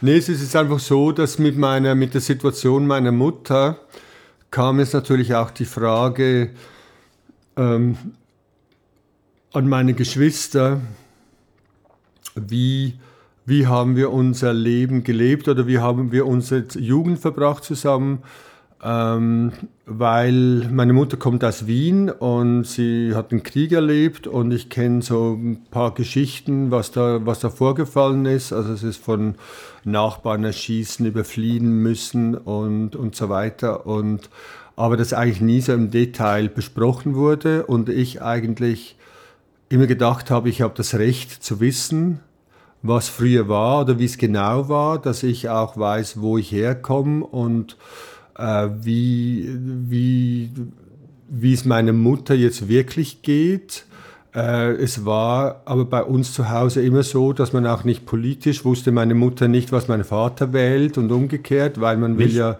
nee, das war, wurde so unter, wir haben genug andere Probleme. Da redet man nicht drüber. Und jetzt ist einfach der Zeitpunkt zu, gekommen, wo es zu spät ist. Also ich erfahre jetzt nichts mehr. Ich kenne zwar eben diese paar Geschichten, aber da ist ein ganzes Leben und ein Leben, äh, da passiert ja so viel mehr als nur eben diese fünf Geschichten. Und äh, das hat mich dann auf die Frage gebracht an meine Geschwister, wie habt ihr es denn erlebt? Also eure Jugend zu Hause ist ja jeder seinen Weg gegangen oder geht seinen Weg. Wir haben uns zwar immer dann zu Hause getroffen um, beim Mittagessen oder beim Abendessen, aber haben wir das Gleiche erlebt? Da hat doch jeder seine eigene Sache erlebt. Also mich hat mit zwölf hat mich eine Detektivin aus dem Jelmoli verführt. Das heißt, ich bin eigentlich ein Opfer. ich bin eigentlich bin ich als Junge missbraucht worden sexuell missbraucht worden. Was mir aber nie aufgefallen ist oder nie in den Sinn gekommen wäre, wäre ich nicht nach Amerika ausgewandert und das ist plötzlich zum Thema geworden und man hat darüber geredet. Da war ein Fall von einer Lehrerin, die mit einem 16-jährigen Schüler ein Verhältnis hatte und damit ihm sogar ein Kind und sie musste dann, glaube ich, ins Gefängnis und das war dann so, also das gab Anlass zu all diesen Diskussionen und eben wegen Kindsmisshandlung, sexueller Überschreitungen und so und dann irgendwo eines Tages ist es mir dann in den Sinn gekommen, dass ich ja vielleicht sogar ein, dann wäre ich ja ein Opfer. Das heißt, ich hätte ja, ich wäre ja sexuell missbraucht worden als Kind. Äh, und heute bin ich natürlich davon überzeugt, dass das so war. Also heute bin ich überzeugt, ich weiß es sogar, dass es so war. Und habe jetzt aber nicht eigentlich, äh, glaube ich, auf alle Fälle keinen Schaden davon getragen. Aber ich habe dann einfach so gedacht, ich lebte in dieser Familie, bin dann nachts aus dem Fenster raus und dann, als ich nach Hause kam. Aber das wusste in der Familie nicht keiner. Das wusste mein Bruder, wusste das, dass ich da immer abhaue und Nein, so. Ich meine, dieser Übergriff. Das wusste eigentlich, nee, das wusste eigentlich keiner. Meine Mutter wusste zwar, dass da irgendwie äh, so Sachen passiert sind, auch mit der Bäckersfrau und so. Das Lustige bei dieser Detektivin, muss ich noch sagen, war so, dass sie mir dann ihre Adresse gegeben hat und ich war ja in der Kirche, war ich beim Kinderchor und ich war ein Messdiener und dann ging ich immer so mit meiner tollsten Kleidung, die ich halt hatte zu der Zeit, ging ich dann dahin, habe mich dann umgezogen, habe meine Messe gemacht als Messdiener und bin dann in die Telefonkabine gerannt und habe dann diese Frau angerufen und wollte sie halt wieder treffen. Und dann hat da immer jemand das Telefon abgenommen und hat gesagt, pronto. Und dann habe ich, weil in der Schweiz, wenn wenn man sich sich meldet am Telefon, sagt man nicht Pronto, man meldet sich beim Namen. Also dachte ich halt, das ist die Frau Pronto und dachte ich, die hat mich übers Ohr gehauen oder die hat mich reingelegt. Die heißt gar nicht, ich weiß es nicht mehr, wie sie hieß, aber die hieß nämlich Frau Pronto und hat dann irgendwie, habe es dann irgendwann mal aufgegeben, sie zurückzurufen. Und Jahre später ging ich damit, fuhr ich mit einem Freund nach Venedig und wir kamen ins Hotel rein und da war ich dann vielleicht schon so 16 oder 17 und wir kamen in dieses Hotel rein und ich, sie, ich sehe den Mann an der Rezeption, der das, das Telefon klingelt und er nimmt den Hörer ab und sagt Pronto. Und dann fiel mir wirklich, fiel es mir wie Schuppen von Augen, weil ich gemerkt habe, dass diese Frau, die sie einfach mit Pronto gemeldet habe, dass das wahrscheinlich immer diese Frau war.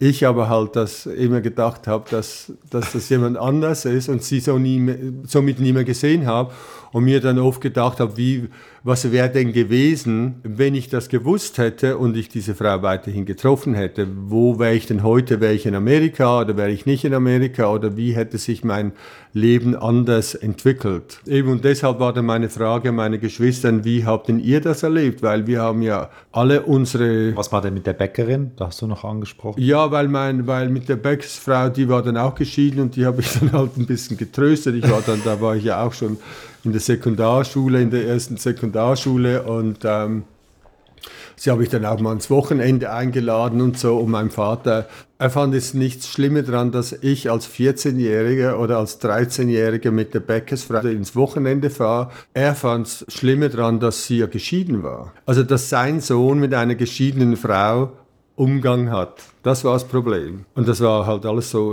also sehr, sehr strange eigentlich, oder? Weil du, im Nachhinein denke ich natürlich, der Vater, der hätte ja sagen müssen, hey, aber was ist denn los mit dieser Geht's Frau, noch, ja. die sich so an einem, an einem Jüngling ver... Der Vater hätte sagen sollen, du bist 13, du bleibst zu Hause. Ja, du bist 13, du bleibst zu Hause, genau.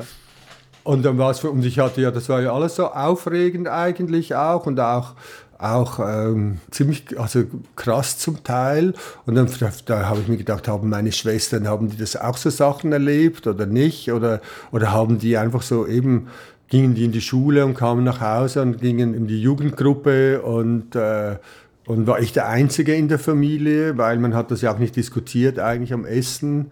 Äh, und ähm, ja, weil es hat ja jedes seine Geschichte die einen dahin bringt, wo man dann schlussendlich ist. Denkst du denn, dass du oder dass ihr zurückgeht irgendwann? Ich weiß es noch nicht so genau. Also bis vor fünf Jahren, wenn du mir gesagt hättest, dass wir in die Schweiz zurückgehen oder wir dieses Haus verkaufen, hätte ich gesagt, only over my dead body, it's not gonna happen, never. Und jetzt mittlerweile finde ich ja auch schon, dass es eigentlich die Idee ist ja gar nicht schlecht, also oder finde ich eigentlich ganz gut, weil alt werden möchte ich hier in Los Angeles nicht, einfach wegen der wegen der Situation, Verkehr, Autofahren äh, immer halt äh, nie zu Fuß irgendwo hingehen können. Los Angeles war eine tolle Stadt, aber ich glaube, es ist toll, weil man von hier aus gebucht wird und das als Basis haben kann. Aber wenn ich dann nicht arbeite oder nicht mehr arbeite, glaube ich, muss ich auch nicht hier sein. Es müsste für mich jetzt nicht unbedingt äh, Zürich oder die Schweiz sein. Ich habe aber vor zwei Jahren von der, von der Schweizer Filmakademie einen Spezialpreis gewonnen. Also ich bin da geehrt worden. Der da hinter dir steht, ne? Das ist genau, das heißt äh, Quartz. Da habe ich so viele und das war natürlich einerseits toll, diesen Award zu bekommen, aber was eigentlich viel schöner noch war, war all diese E-Mails und Messages und äh, Notes, die ich bekommen habe von Leuten, die ich eigentlich jetzt so, schon seit fast vielleicht 30 Jahren nicht mehr gesehen habe. Da waren Leute, die haben gesagt, weißt du, ich kann mich erinnern, auf unserem ersten Film hast du gesagt, ich möchte nach Amerika und wir alle wollten doch nach Amerika, aber du bist dann einfach mal gegangen und ich habe deine Karriere verfolgt und jetzt stehst du hier und kriegst diesen Preis und ich finde das super, du hast es verdient und äh, und ich war da ein bisschen, ein bisschen vor den Kopf geschlagen, weil ich mir ja nie überlegt habe oder nie gedacht hätte, dass sich irgendjemand darüber kümmert, ob ich jetzt gegangen bin oder ob ich da bin. Oder Mich überrascht ja nicht, dass du diese ganzen Nachrichten bekommen hast, weil ich habe dich ja erst kennengelernt, als du schon hier etabliert warst. Ähm, und natürlich warst du aber ein totaler Begriff innerhalb der, innerhalb der Branche in, in, in der Schweiz. Als, als ich anfing mit Fernsehen, das war 93, das da, wo du gerade nach Amerika bist. Ne? Mhm. Als ich meinen Film gemacht habe, war 98. Da kannte man dich schon. 99 hast du Patriot gemacht. Da warst du natürlich ein Beispiel für uns Junge, also nächste Generation, die gesehen haben, doch man kann das schaffen. Du und Urli habt das beide vorgelebt. Für, ich würde sagen, alle nachfolgenden Generationen von jungen Schweizer Filmschaffenden. Ich bin mir hundertprozentig sicher, dass, dass äh, du und, und Urli, das, ist, also das kannst du ja nur an, an meiner Person äh, euch sagen, dass ihr durch eure Arbeit und durch auch eure, eure, also auch wenn man hierher kommt als Schweizer, ihr seid ja auch so eine Anlaufstelle. Ne? Mhm. Also, wenn man euch, äh, wenn man irgendwann mal das Glück hat, euch äh, persönlich kennenzulernen, also bei mir war es so, dass ich Uli kennengelernt habe, ähm, und dann mal hierher eingeladen wurde. Aber ich weiß das auch von anderen, die einfach sozusagen diese Schweizer Insel hier sehr schätzen von euch. Und ich glaube, dass hier auch, wahrscheinlich kann man das gar nicht sagen, wie viele Leute hier durch dieses Zimmer gelaufen sind und wie viele Projekte und wie viele tolle Dinge daraus vielleicht schon entstanden sind. Ja, also das wäre natürlich schön, wenn das so wäre. Das ist hundertprozentig so. Ich, äh, also das, ja, nee, das wäre natürlich toll.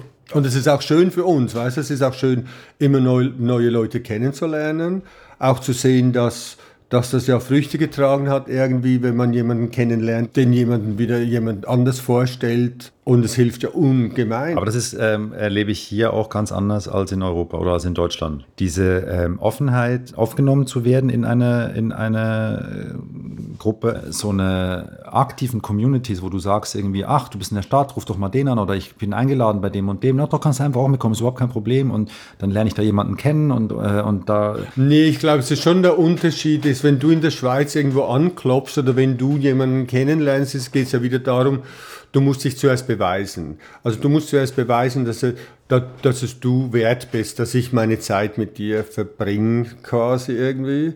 Und hier ist es halt so, wenn, ich, wenn bei mir einer anklopft, dass, der, dass ich denke, hey, vielleicht kann ich ja etwas lernen von dem oder vielleicht hat der ja etwas, was mich weiterbringen könnte. Und das ist, glaube ich, schon sehr amerikanisch, dass man hier viel offenere Türen vorfindet wie generell jetzt in Europa. Aber ich habe auch das Gefühl, es sind ja so, es ist so eben zum Beispiel zwischen Make-up und Hair. Also Make-up oder Hair, denke ich, ist ja mehr so eine sexuelle Angelegenheit, wie man, wie, wie die Leute sich ihre Sexualität präsentieren. Entweder halt so eine Löwenmähne oder so wow oder, oder halt so ganz so ganz äh, schnurstrau, so ganz sauber geschnitten oder, oder und Make-up ist halt mehr so, man schaut in den Spiegel und denkt, okay, damit muss ich jetzt umgehen. So muss ich mich, so präsentiere ich mich jetzt der Welt. Und so geht man dann aus dem Haus raus. Und irgendwie spielt ja dann jeder so sein Spiel, also es hat jeder so eine, eine ein, ein, jeder ist ja eigentlich ein Schauspieler. In dem Moment, wo der zum Haus rausgeht, dann denkt er noch so, okay, here we go again. Und dann geht die Haustür zu und dann kommt schon der Nachbar vorbei und man sagt, hallo, guten Morgen, wie geht's denn? Und man macht so auf gute Laune, weil man halt bekannt ist im Umfeld als der, der immer gute Laune hat. Oder dann gibt es ja der, der halt so gescheit ist. Oder dann gibt es die, die so schön ist. Oder dann gibt es der, der immer traurig ist. Oder der, der hat ja jeder hat irgendetwas, wie er sich präsentiert, wie er sein Leben am besten meistert. Und die, die schön ist, die kriegt immer so viel Aufmerksamkeit, weil sie halt so schön ist. Der so gescheit ist, der wird immer angesprochen, weil der immer alles weiß. Der, der halt immer traurig ist, der kriegt Aufmerksamkeit, weil er immer getröstet werden kann oder muss äh, oder will, möchte. Und wenn man dann am Abend nach Hause kommt und die Tür zugeht, ist ja alles wieder beim Alten und dann sind die Leute wieder so, wie sie sind. Und dann ist ja die Frage, wie sind denn die Leute überhaupt eigentlich? So zu Hause einfach hinter, bei ihnen zu Hause. Und ich glaube, es ist keiner so, wie er sich präsentiert im Alltag, in der Gesellschaft, weil die Gesellschaft ja so. Ja, aber das sage ich dir mal aus meiner Sicht. Sei froh, bin ich nicht so, wie ich zu Hause bin, weil das ist echt anstrengend. Ich echt? mit mir zusammen. glaub mir, das ist echt anstrengend. Nein, da hast du sicher recht. Das äh, sind ja auch, ähm, um jetzt nochmal in Filme zu sprechen, das sind ja auch ähm, die Geschichten, die ich zum Beispiel als, als Filmemacher immer suche, ist hinter die Tür zu gucken äh, ähm, in das Wohnzimmer zu gucken, wo ich sonst nicht reinkomme und zu sehen, was da wirklich abgeht. Mhm. Also und eine Ehrlichkeit, das finde ich das absolut Wichtigste in, in, in unserem Geschichtenerzählen, dass man ehrlich ist. Wovon eben, ich denke, wenn du jetzt zu Hause, also wenn ich rausgehe morgens und gut gelaunt bin, ist ja auch was Tolles von mir, dass ich rausgehe und dir das Gefühl gebe, dass ich gut, dass ich gut gelaunt bin. Ist für dich auch einfacher, wenn wir uns sehen. Nee, nee, das finde ich, nee, das ich ja alles toll. Ich, ich habe einfach für mich gemerkt, dass es ja nicht unbedingt der Tatsache entspricht. Jeder hat die gleichen Bedürfnisse, jeder möchte geliebt werden, jeder braucht, auch, jeder braucht Aufmerksamkeit und am Schluss geht es doch immer um, um die Wertschätzung und Anerkennung.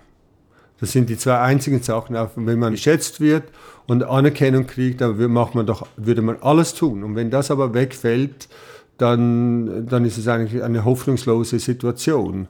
Was machst du, um die Anerkennung zu kriegen? Was ich mache, meine Anerkennung, ja, das ist eine gute Frage. Ich weiß es nicht genau. Ich glaube, ich, ähm, wie ich vorhin mal erwähnt habe, ist es, glaube ich, besser, wenn man mich persönlich kennenlernt und sich ein Urteil bildet, als wenn ich mich jetzt über einen, äh, einen, einen Bewerbungsbrief vorstelle. Meine Erfahrung war immer, wenn ich mich persönlich vorstelle, lernen mich die Leute kennen und dann können die sagen, aha, okay, der hat, ja, der, das macht Sinn und jetzt probieren wir das. Bist du hart mit dir selbst? Ich glaube, ich bin sehr hart mit mir selbst. Eigentlich zu ja, oft denke ich, ich bin sehr hart mit mir selbst. So. Wie äußert sich das? Das einfach mit ähm, Ansprüche an mich selber, dass ich, äh, wenn ich was mache, will ich es richtig machen, ich will es perfekt machen. Es hat nichts mit, äh, ob das den anderen unbedingt gefällt hat gar nicht so viel damit zu tun. Es hat mehr damit zu tun, dass wenn ich es anschaue, zum Beispiel beim Film jetzt, wenn ich was mache und ich schaue mir das an, dass ich das vertreten kann und kann sagen, okay, das ist jetzt vielleicht nicht jedermanns Sache, aber für mich verhält's. Wenn ich aber sehe, dass ich das nicht so gemacht habe oder ich das nicht so machen konnte, wie ich den Anspruch hatte durch irgendwelche äußeren Umstände, dann macht mich das, kann mich das fast wahnsinnig machen. Weil ich weiß, es hätte besser sein können. Kannst du damit umgehen oder ist es dann, hängt es nach? Es kommt drauf an, manchmal geht das ganz gut und manchmal mach, tue ich mich dann auch sehr schwer, äh, was im Nachhinein aber natürlich immer darauf rauskommt, dass es hat sich ja gelohnt irgendwie, dass man dann doch da nochmal nachhakt und da mhm. sich da... Äh, das ist hart für dich zu arbeiten, weil wenn du äh, so perfektionistisch bist, dann hast du auch und dann dich viel forderst, dann forderst du auch von anderen vieles ein. Ich glaube, sagen zu können, dass die Leute gerne mit mir arbeiten, also als Chef, wenn ich ein Team führe, dann ist es eigentlich an mir. Ich habe den Anspruch, dass ich ein guter Chef bin, dass ich ein gutes Team leite, lasse aber eigentlich den, den Leuten sehr viel Freiheit. Äh, es kann sein, dass ich sage, zum Beispiel, also die Farbpalette ist die und die ich möchte die und die und die Farbe möchte ich nicht sehen. Also könnte das gerade mal aus der Kiste raustun. Und wenn dann jemand geht und genau das macht, was ich gesagt habe, das, was ich nicht will, dann, dann kann ich schon ein bisschen... Äh, Gibt es also Finger? Ja, weil dann sage ich, du, weißt du, du hast so viel Freiheit, weißt du, kannst du machen, wie du willst, aber mach nicht, was ich dir gesagt habe, was ich nicht will. Weil dann, dann, dann, dann habe ich das Gefühl, man hat mich nicht gehört. Oder äh, ja. Nimmt dich nicht ernst? Man nimmt mich nicht ernst. Ich bin übergangen worden. Ist oder nicht man, geliebt worden. Ja, oder nicht, nicht, nicht geliebt worden, aber das hat dann wieder mit Anerkennung. Mit Anerkennung, das meine ich, ja, dann, ja. ja. Ja, das Leben. Der Mensch, ein kompliziertes Geschöpf. Genau. genau. Auch bei erfolgreichen Leuten. ja, genau. ja, jetzt bist du also ähm, seit 93 hier, hast eine Mörderkarriere als Maskenbildner und hast jetzt dich entschieden, vor zehn Jahren oder so, zwölf Jahren, einen Kurzfilm zu machen als Regisseur. Mhm. Wie kam das? Äh, das kam, äh, ich habe äh, so Seminare besucht, das hieß Landmark, äh, Landmark Education, das ist so ein, äh, das war äh, Erhard hieß der, das ist ein bisschen nicht, das ist nicht, es wird oft verglichen mit Scientology, es ist es überhaupt nicht, ich kann es, ich, ähm, ich kann es bezeugen. Ähm, es ist eine, es sind so Seminare. Das Haus gehört wo, noch dir. Das Haus gehört noch mir. Ich, muss, ich bezahle keine monatlichen Beiträge. Ich, ich, bin auch nicht Teil von irgendwas.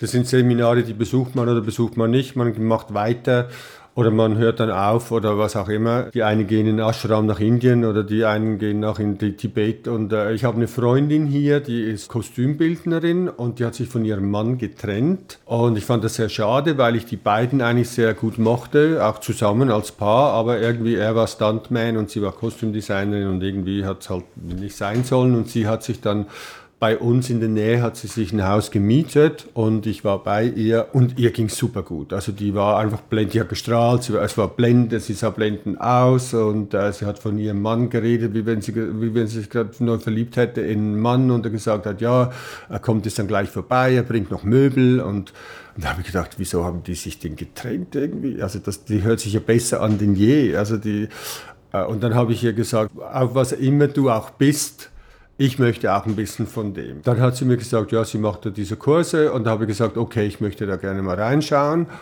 und bin dann dahin und das war, glaube ich, also so mitunter das Beste, was mir hätte passieren können, was ich gemacht habe. Also das sind so einfache Sachen wie es ist, was es ist oder oder die, es gibt keine Zukunft, es gibt nur die Vergangenheit und es gibt den Moment. Alles so Sachen, die eigentlich ganz banal sich anhören, aber wenn man sich plötzlich, wenn einem das jemand sagt und plötzlich fällt der Groschen und man denkt, oh mein Gott, es ist so wahr, es ist, das ist, jetzt ist der Moment und jetzt ist es schon wieder vorbei und jetzt ist schon der nächste Moment und es wird jetzt, es ist, äh, man muss immer das Beste draus machen aus dem Moment, weil sonst ist er vorbei und äh, aber das sage ich dir jetzt, weil. Weil ich gefragt habe, ähm, warum du dich entschieden hast, einen, einen, Kurzfilm zu machen. Ja, und dann waren da Leute, die haben, äh, einer von, von dieser Klasse hat dann, der war so in einer Gruppe, äh, die haben so 48 Stunden Filmprojekte gemacht und der hat mich eingeladen, einen Kurzfilm zu machen. Und äh, ich konnte es nicht glauben. Also der hat gesagt, hey, du, also ich, ich sehe das, du kannst das, du bist das, du. Äh, äh, was ging der Film? Beziehungsgeschichte. ähm, Leute, die aufeinandertreffen und äh, wir haben dann das in Downtown gedreht. Also ich musste da hingehen äh, dann kriege ich ein Drehbuch, dann stand da vorne drauf, das sind drei Schauspielerinnen und ein Schauspieler. Dann waren da. Äh, du musst das Buch nicht selber schreiben, du kriegst ein Buch. Ich, ich habe das Buch gekriegt ja. und dann waren all diese Schauspieler anwesend. Dann habe ich gesagt, ich suche drei Schauspielerinnen. Dann haben äh, die einen, die, die, du halt anschaust und denkst, mit dir könnte ich's und so, äh, die haben dann die Hand hochgehalten, habe ich gesagt, du, du und du. Und dann waren wir, also hatte ich meine Schauspieler beisammen. Da haben wir gesagt, okay. Die kanntest du aber nicht. Kann ich überhaupt nicht. Ich kannte weder das Buch noch die Schauspieler nichts. Und dann haben wir gesagt, okay, jetzt setzen wir uns mal hin. Jetzt lesen wir mal dieses Drehbuch.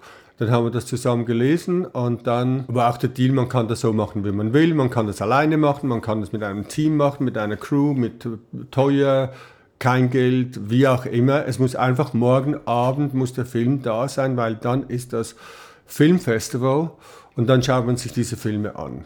Ja, und dann habe hab ich äh, die Francine, die mich da, da auch zu diesem Seminar begleitet hat oder die mich darauf aufmerksam gemacht hat, die hat dann Kostüme, sie hat dann Kostüme gemacht. Und sie ist dann weg und hat Kostüme gesucht. Ich hab, bin noch nach Hause und habe da ein paar Möbel und so. Und ähm, dann haben wir das da bei Rally Studio, haben wir dann das gedreht. Und am nächsten Tag dann die Nacht durchgearbeitet mit dem Schnitt und allem, habe ich alles Leute gefunden, die eine kannte jemanden, der jemanden kannte. Da haben wir im Schlafzimmer von jemandem auf dem Bett haben wir dann den Film geschnitten und mit, mit der Musik und äh, und nee, das war, das war super. Und ähm, am nächsten Tag war dann diese Vorführung und wir kamen in as uh, Runner-up for Best Picture and Best Director. Also zweiter Platz, super. Zweiter Platz. Ja. Und dann hat jemand, die das gesehen hat, die ist bei einer Schreibergruppe, die das hieß The Hive. Und das war eine Gruppe von Schreibern, die sich so äh, zusammengetan haben, die haben so Kurzgeschichte äh, geschrieben und die hatten dann halt so Table Reads mit Schauspielern, die sie eingeladen haben, haben dann das auch aufgenommen um zu einfach zu hören, wie sich, wie das, how it translates, also funktioniert das im Fluss und so weiter. Und jetzt hatten sie die Idee, dass sie halt diese Filme, die, oder diese Geschichten, die sie schreiben, dass sie die auf Film umsetzen wollten. Und äh, dann hat mich die Ina, die den, an diesem ähm, Festival dabei war, hat mich dann gefragt und hat gesagt, du, ich hätte da ein Projekt für dich, wenn es dich interessiert. Und da habe ich gesagt, absolut. Sie hat gesagt, du hast die Auswahl von drei Drehbüchern, habe ich dann die drei gelesen und dann habe ich das eine, was mir am besten zugesagt hat, oder am besten gefallen hat, habe ich gesagt, das würde ich gerne machen. Und sie hat dann gesagt, ja super, weil das habe ich geschrieben. und äh, dann haben wir das gemacht und es ging da um, das ist, das glaube ich jetzt 20 Minuten lang und es geht um zwei Jungs, die eine Straßentafel klauen wollen, dann aber scheitern und diese, durch dieses klauen wollen, diese Straßentafeln sich drehen und in die falsche Richtung zeigen und halt jetzt die Geschichte sich anders entwickelt, weil halt jetzt die Leute, die rechts hätten gehen sollen, jetzt links gehen und umgekehrt. Und äh, es war ein super Erlebnis. Dazu habe ich dir Notes gegeben. Und da hast du mir dann Notes gegeben. Ich gesagt, das weiß ich jetzt nicht mehr. Ah, Gott sei Dank. ich weiß, dass wir, ich weiß, ich kann mich Ich weiß nur noch, dass ich, ich habe dann gedacht, okay, ich werde dran arbeiten. oh Gott. Und der eine Schauspieler, dann wurden, waren wir an einem Festival eingeladen und dann habe ich halt dann die Schauspieler vorgestellt und der eine Schauspieler, der schon beim ersten Kurzfilm dabei war, da habe ich ihn dann vorgestellt und äh, John Bigham hieß er. Und dann habe ich gesagt, der John war in beiden meinen Kurzfilmen drin. Und dann hat er mich nachher so zur Seite, äh, zur Seite gezogen und hat gesagt, weißt du, musst nicht sagen, in beiden, du musst sagen, in allen meinen Filmen. Das ist jetzt zehn Jahre her oder so, ne? Ja, das war, glaube ich, 19, nee, das war sogar, ja, 2006 war es, glaube ich. Das war gerade vor, weil, weil der Roland hat mich dann eingeladen auf 10.000 BC ja. und ich habe ihm den Film abgesagt, weil ich gesagt habe, ich habe jetzt die Möglichkeit, einen Kurzfilm zu drehen. Ich kann den Film leider nicht machen. Und dann hat er mich nur so angeguckt und hat gesagt, hey, weißt du was, finde ich super, mach du deinen Film, ich gebe dir die Kamera und alles, was du brauchst aber nachher kommst du nach Südafrika. Ich brauche dich da. Da habe ich gesagt, okay, so machen wir das. Guter Deal, ja. Und so haben wir das auch gemacht. Warum hast du es nicht nochmal gemacht? Warum hast du nicht dann gesagt, ich finde Regie geil und äh, ist eine andere Form? Also, ich meine, du als Maskenbildner erzählst du Geschichten, aber du bist halt auf ein Department sozusagen, du dienst. Warum hast du nicht gesagt, ich breche daraus jetzt aus und äh Das war ja eigentlich schon immer mein Wunsch. Also ich habe das auch immer, ich habe mich auch sehr wohl gefühlt dabei. Also gerade beim, vor allem beim, beim, bei diesem zweiten Kurzfilm, den wir in fünf Tagen haben wir das gedreht. Ich, ich fand das auch nicht jetzt merkwürdig oder fand mich in einer merkwürdigen Situation. Ich, ich fand mich sehr wohl dabei und da habe ich dann... Ich kenne ja einen Schauspieler, der mitgemacht hat. Der Schweizer, Stefan der Stefan Und der hat auch sehr geschwärmt von dem Dreh. Der meinte auch immer, du hast das super gemacht. Ja, ne, also wir hatten auch einen super Dreh, weil er war, glaube ich, auf dem Dreh in Kanada und auf dem Heimweg äh, kam er hier in Los Angeles vorbei, hat dann bei uns ein paar Tage gewohnt. Ich habe gesagt, du, ich bin jetzt gerade am Vorbereiten für diesen Dreh, ich suche einen, ich suche einen Schauspieler. Und äh, dann haben wir so gelacht drüber und er hat sich dann quasi, hat das mir offeriert, dass er das machen würde. Und da habe ich gesagt, hey, ich, du bist, das ist dein erster Film in Amerika. Er hat mich genauso angerufen. Also, Flo, ich, drehe in Amerika. ja, launching his career in America. Nee, und dann war ich natürlich eben mit Jeff Bridges und mit Roland, habe ich also große 10.000 BC, das war ja so ein Mammutprojekt auch, also gerade mit 750 Statisten jeden Tag und so, das hat mich fast ein Jahr beschäftigt. Dann habe ich mit, mit äh, Jeff viel gearbeitet und irgendwie äh, habe ich gemerkt, dass man kann das nicht so auf der Seite verfolgen wie halt ein Hobby. Entweder ist es oder es geht nicht. Es ist wie, man kann nicht zwischen der Schweiz und hier leben. Also man muss sich mal entscheiden, ich bleibe jetzt hier und versuche es hier. Ich kann zwar schon mal wieder zurück, aber dieses Hin und Her, dann ist man immer nicht da, wo man eigentlich hätte sein sollen und man verfehlt dann auch irgendwie die Ziele. Und ähm, dann hat mich mein bester Freund in der Schweiz, der Thomas Wollenberger, sein Vater war der Werner Wollenberger, der hat 1957 ein Buch geschrieben, das ist äh, Janine fast eine Weihnachtsgeschichte. Das hat er mir seinerzeit dann angeboten und hat mir gesagt, hey, also das mach, also hier ist dieses Buch, mach was damit. Jetzt hast du doch gerade einen Kurzfilm gemacht, das wäre doch ein super, äh, super Einstieg oder super Sache.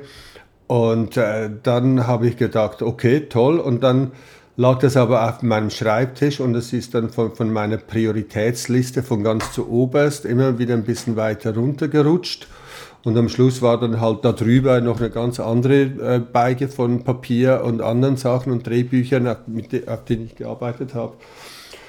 Und jetzt, jetzt letztes Jahr äh, war das so, dass ich hätte, einen Film hätte machen sollen mit Jeff Bridges, der dann aber nicht äh, die Finanzierung verlor, weil der Jeff ausgestiegen ist, weil er seine Rolle nicht mehr sah, weil das so viel mal umgeschrieben wurde und äh, ihm, der, ihm die Geschichte auch nicht mehr gefallen hat.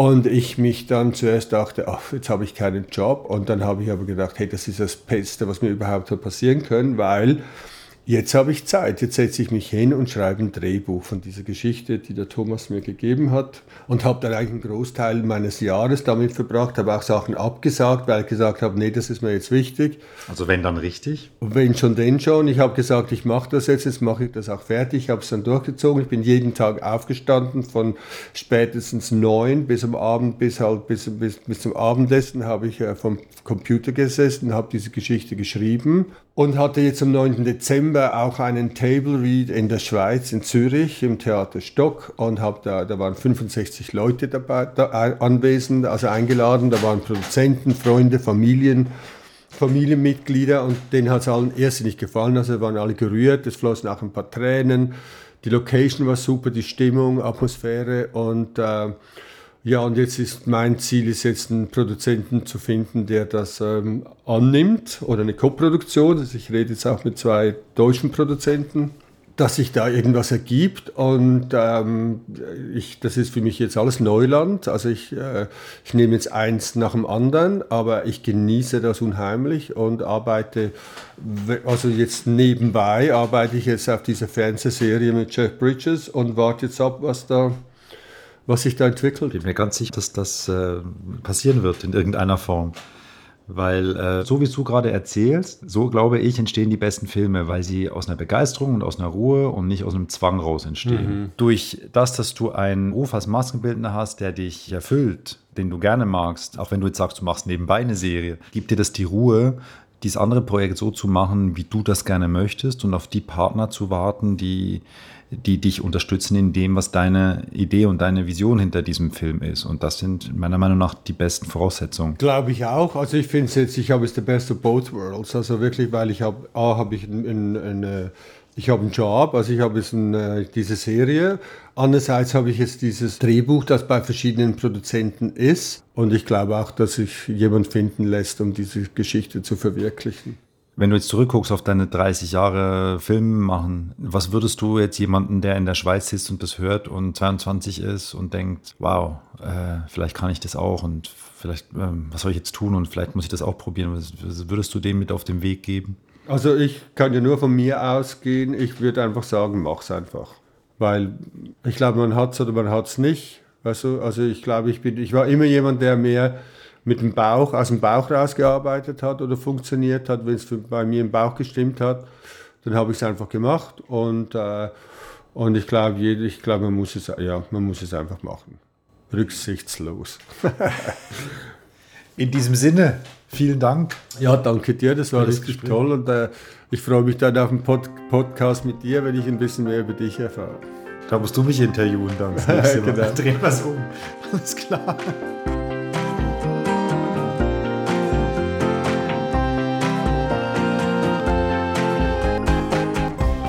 I Found an Excuse to Meet. Ein Podcast produziert von der FF Entertainment GmbH in Berlin. Autor und Schnitt Florian Froschmeier. Musik Marc Chanz. Presseagentur 17 durch 2 Johanna Bartsch und Zeta Asafu Ejay. Mehr Informationen auf www.froschmeier.com slash podcast. Alle Rechte vorbehalten.